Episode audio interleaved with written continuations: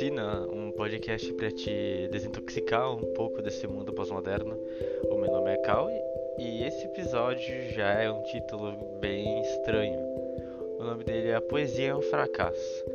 Ele surgiu de uma conversa que eu tive com um amigo meu. Eu cheguei à conclusão, junto com ele, que sim, a poesia é um fracasso e eu adoro perder nesse jogo. Eu vou explicar de uma conversa que ele teve comigo se referindo a meu outro podcast lá, é arte como recorte do caos e por que a poesia é uma arte de se perder ou uma arte de se fracassar. Então vem comigo que isso talvez faça sentido, ou se não, esse podcast também é um fracasso ou um bom fracasso.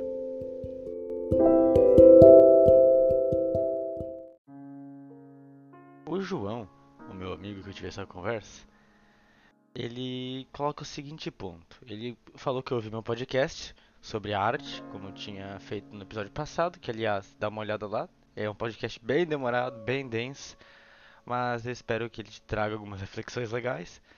Mas o João ele fala assim: ele achou genial que eu falei que a poesia ela é mais livre ou até mais bonita do que a música, às vezes por causa que ela não tem o ritmo, né? ela é desprendida do ritmo. Enquanto a música ela vai limitar um sentimento é, ou fazer uma, uma, um conflito de sentimentos por causa do ritmo dela. Teve explicando melhor isso, né?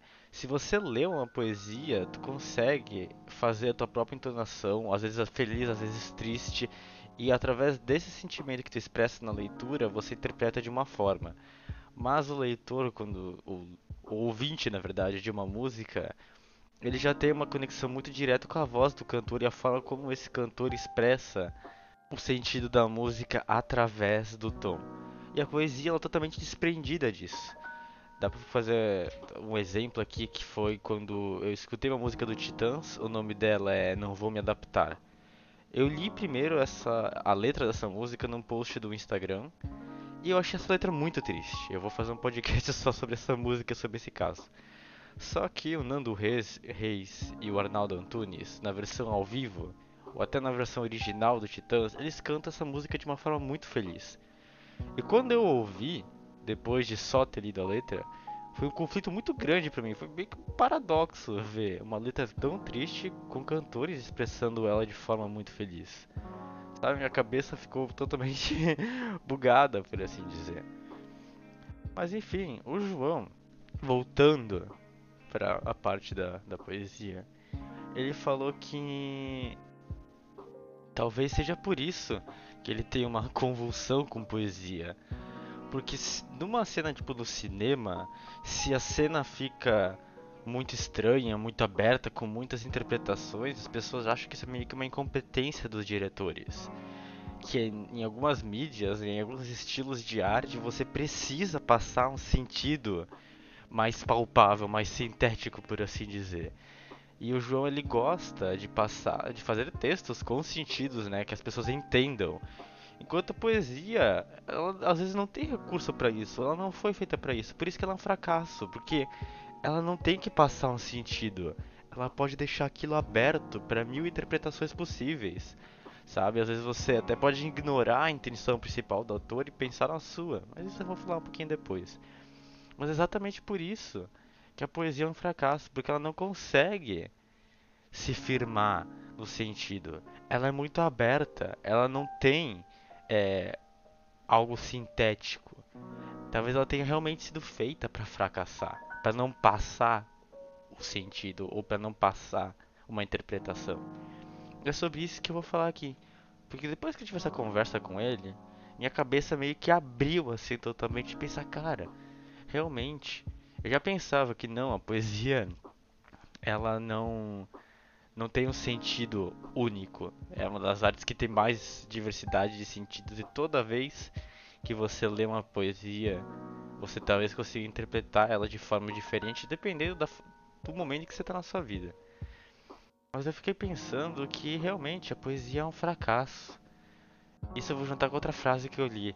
Perguntaram assim uma vez: para que serve a poesia? E alguém respondeu: a poesia não serve para nada. E talvez seja desse não servir para nada, de não ter um objeto físico, um objeto sintético, um objeto único, que ela sirva para tudo.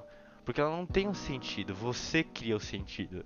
Tem pessoas que não gostam disso, tem pessoas que queiram algo ali sintético, palpável, tocável e pronto, algo a ser interpretado e único. Enquanto para pessoas que gostam de explorar é, verdades não, não universais, por assim dizer, né, mas não interpretar verdades universais e criar cada um seu próprio sentido, a poesia vai ser uma vitória.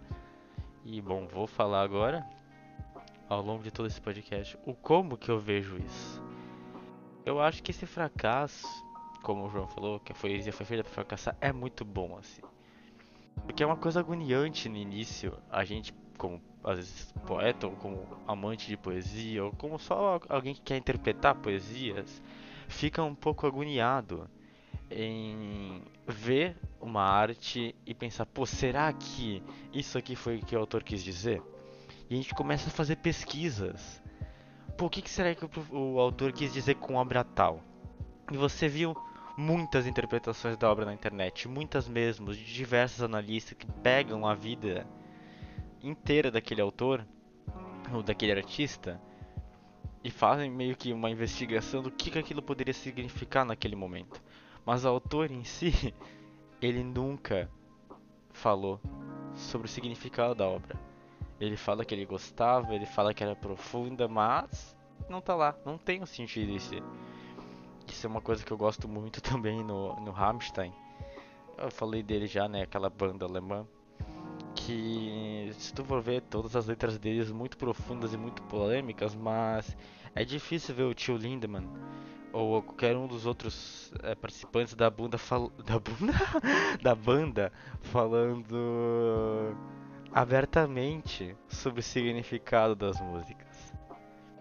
E eu falando agora sobre os tipos de poesia que eu gosto, que eu gosto muito de de poetas de rua, né, ou de poetas menos conhecidos, aqueles poetas de internet que fazem as coisas um pouco fora da academia, por assim dizer.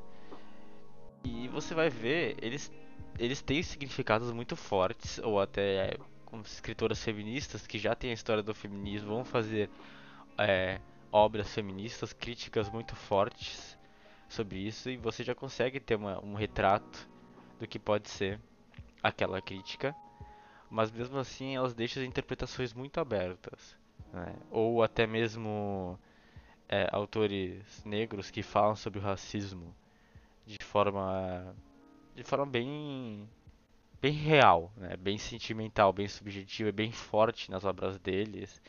Eles também ali têm um objetivo específico, mas abre para interpretação, porque eu, vamos supor, como uma pessoa branca, posso interpretar aquilo de uma forma, ou alguém que também é negro também vai interpretar de uma forma diferente, ou de uma forma com significado que vezes seja mais sentimental, e assim por diante, e assim vai indo.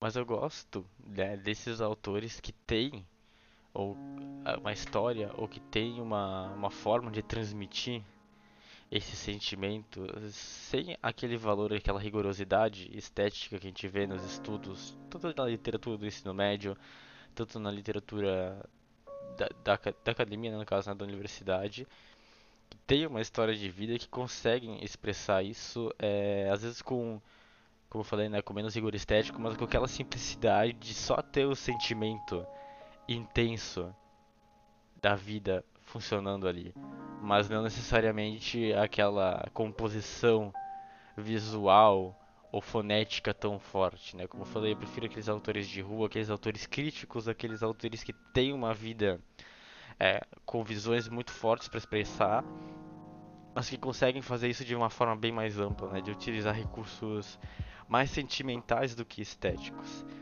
Mas talvez no caso do João, na nossa conversa, esses tipos de autores sejam terríveis para ele. Ou sejam os autores que mais vão fracassar, por assim dizer. Eu falo de um fracassar bom, né? Porque vão deixar muito amplo. E o João, talvez, ele goste de ter uma poesia que às vezes utiliza uma música, que utiliza uma explicação, que utiliza uma arte, mas que utilize mais desses recursos estéticos, desses recursos é, no caso, que não, não, não que sejam ruins, mas esses recursos que são mais palpáveis, para trazer eles numa, única, numa linha de raciocínio mais próxima. Enquanto essa abertura gigantesca que que só a subjetividade propõe deixa ele agoniado, porque ele quer se sentir mais próximo do autor, mais próximo do objetivo. Enquanto para mim, eu prefiro estar tá, é, próximo na questão realmente de das buscas, né, da, de procurar às vezes entender o autor, entender como ele se insere no contexto, mas não deixar de, de imaginar como aquilo se busca no meu contexto de vida, na minha história de vida, como aquilo serve para mim, por assim dizer. Pensar numa numa numa poesia como um par de sapato, por assim dizer, que não vai caber no meu pé direito, mas talvez caiba no seu, mas isso não me não me impede de achar o seu sapato bonito, ou de você achar o meu, por assim dizer. Ou até mesmo de uma hora procurar aquele mesmo modelo e fazer com que uma forma que ele caiba no meu pé, um tamanho menor, um tamanho maior, menor. Até me confundi aqui. Mas enfim, voltando ao fracasso, que é a poesia então. As vezes poesias sempre são muito amplas e eu acho que o que eu gosto em ser poeta ou em fazer poesia, em ler poesia, é uma coisa que eu já tinha comentado no outro podcast, mas que você lê uma poesia, um verso, ele tem um significado. Vamos supor que tem uma estrofe com quatro versos. Vão ter quatro significados diferentes numa linha. Mas quando eles estão juntos, eles vão naquela estrofe, eles vão formar um significado diferente. Então cada linha tem um significado e juntos numa estrofe, eles vão ter outro significado. Então você pode analisar todas as estrofes de um poema. Cada uma pode ter um significado totalmente diferente e relevante uma para outra. Mas quando você analisa sobre o contexto da poesia inteira, você vai ver que elas vão ter um significado totalmente diferente, que só naquela união vai ter um significado. Mas a poesia, como um bom anarquismo, por assim dizer, você pode fazer essa dissecação. Se você só entendeu uma linha, tá perfeito. Se você entendeu só uma estrofe, tá perfeito. Se você entendeu a poesia, tá perfeito. Mas se você só achou uma palavra bonita ali, então tá perfeito também. Se você não gostou de mais nada. Porque a poesia tem essa liberdade de talvez você não entender inteiro, mas entender as partes e dissecando elas conforme elas fazem sentido para ti. E agora eu até puxo para fora dos sentidos de cada autor, né? É uma coisa que eu eu vou ser mais sincero assim, eu sempre odiei e até minha professora era bem crítica com isso às vezes, de ter que estudar a poesia ou a língua portuguesa, vou focar mais na língua portuguesa aqui, pra, sei lá, ah, eu tenho que saber o que é um ditongo e analisar mil ditongos numa frase ou numa prova para saber o que é um ditongo. Mas você não sabe qual é a função do ditongo numa frase. Só tem que identificar ali numa palavra aleatória, por assim dizer. Ou você não sabe fazer um texto com ditongo, ou um texto com uma poesia, vamos supor, com ditongos. Eu não sei mais o que é ditongo, foi só um exemplo, por assim dizer.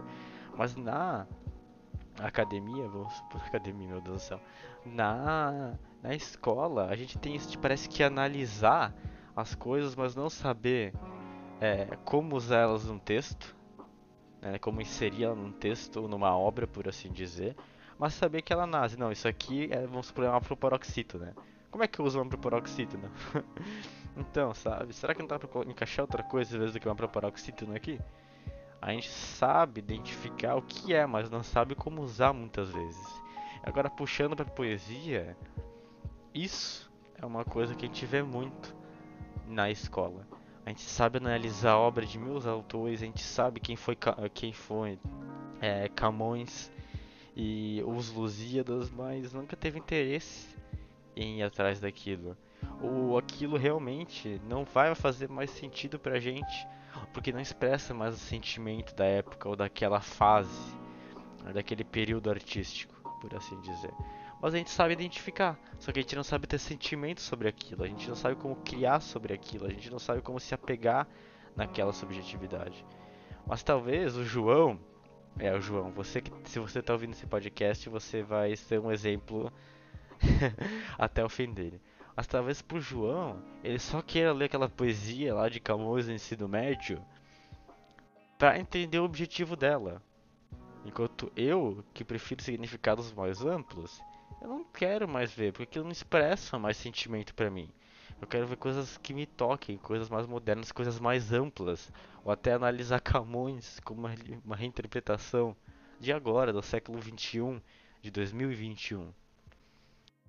Viu como é que é a poesia?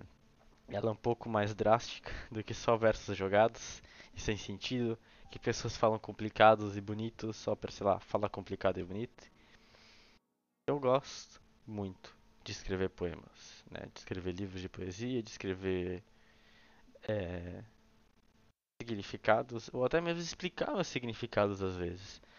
Mas eu gosto quando as pessoas me trazem os significados delas.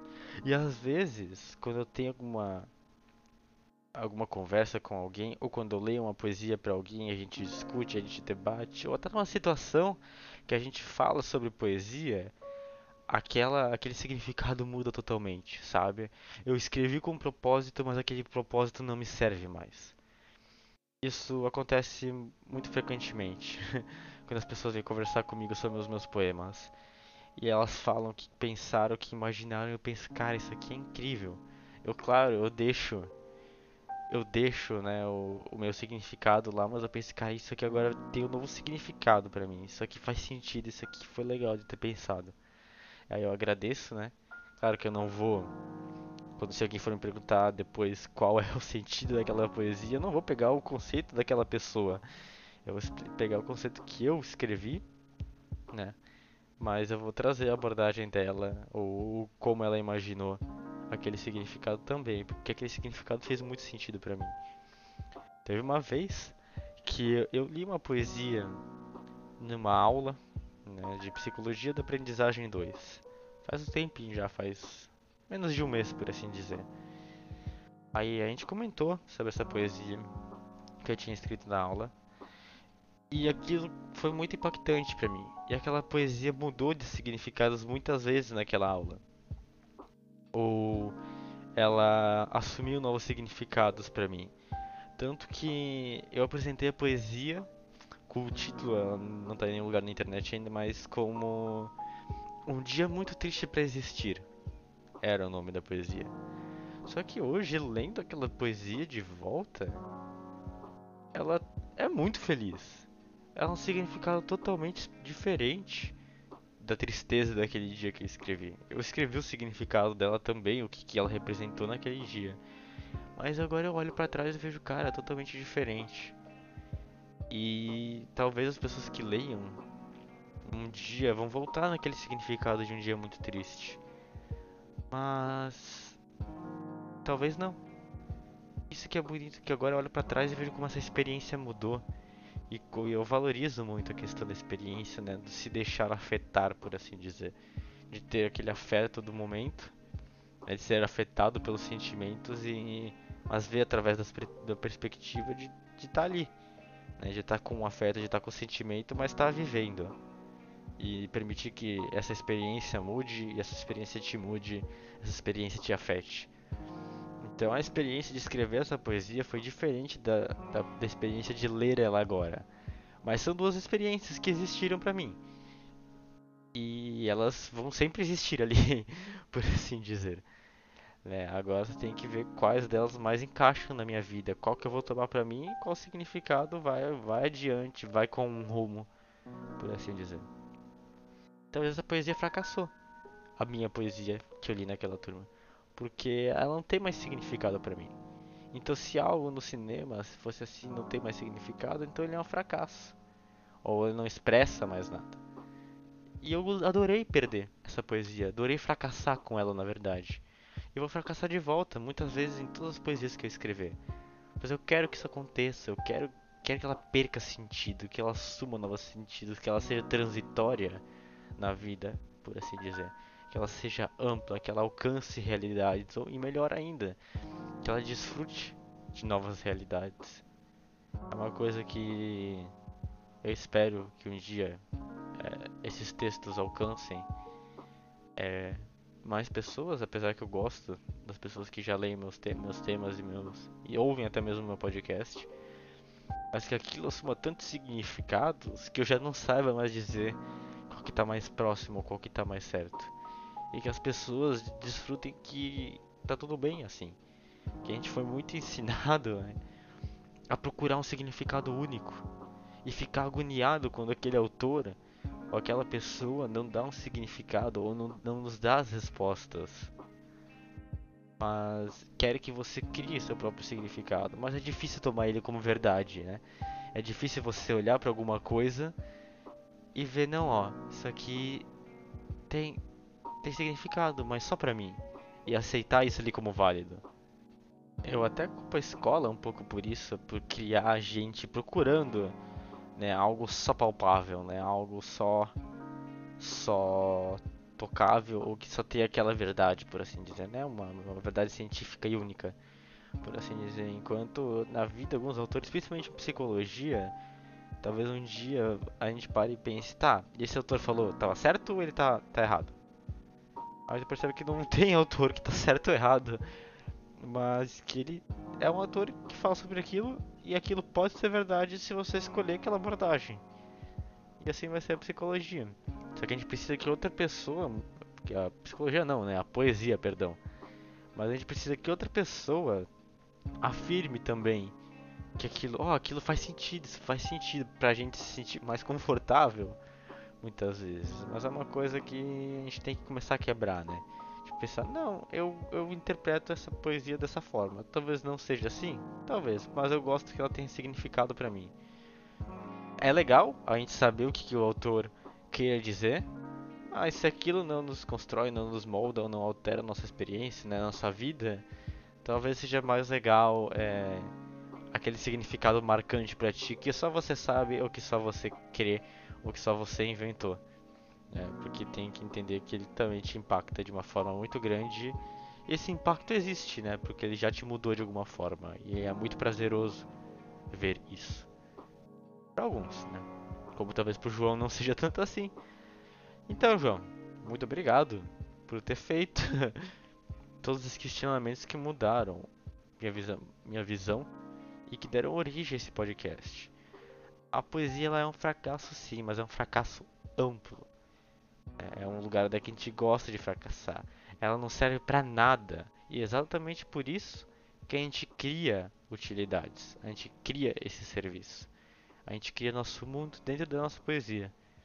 Eu espero que você, como leitor ou como ouvinte, também mude né, ou crie a sua própria utilidade através dos poemas. Que façam significados para você. Aquilo tem que ter significado, pois é poesia. Fracasso, talvez, o, o pior fracasso, o fracasso ruim agora de um poeta deve ser não passar sentimento. Né? Por mais que esse sentimento seja ruim, ou esse sentimento esteja escondido, mas eu acho que é não passar um sentimento. O significado que se perca, que soma, mas tem que ter um sentimento, tem que ter uma forma de incomodar ali. Seja ela boa, seja ela ruim. Mas ele precisa passar só isso, só o sentimento como se fosse lá o ponto de partida. Agora o ponto de pouso, por assim dizer, do significado, aí é contigo, cara. E só contigo. Enfim, muito obrigado por ter me acompanhado até aqui. Esse podcast foi um pouco mais curto. E agradecer ao Gabriel Kitter, que fez a música que me acompanhou nesse podcast. Agradecer todo o feedback que eu ando recebendo. E agradecer principalmente para você que escutou até aqui. Se quiser, manda uma mensagem lá no Instagram, dá uma ideia de um tema, né, uns temas mais tranquilos para te desintoxicar um pouco desse mundo pós-moderno, mas pra gente levar isso com muita tranquilidade. Muito obrigado realmente por ter vindo até aqui. Eu espero que você esteja comigo na próxima e até mais.